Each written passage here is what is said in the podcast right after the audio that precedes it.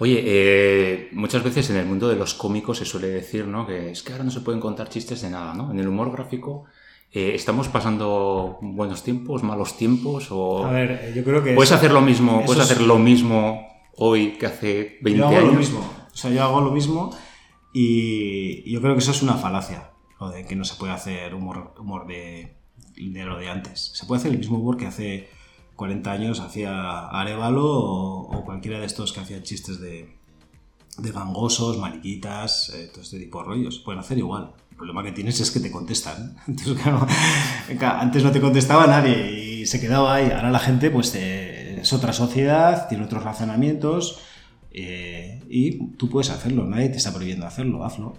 Lo que pasa es que te molesta que la gente eh, te conteste, que haya redes sociales, que la gente eh, te lleve la contraria o que haya gente que te pueda decir en los medios que, que eso no está bien, tal. Pues, si tú de verdad crees en ello, pues aguántalo. No sé, a mí no me parece que se prohíba nada.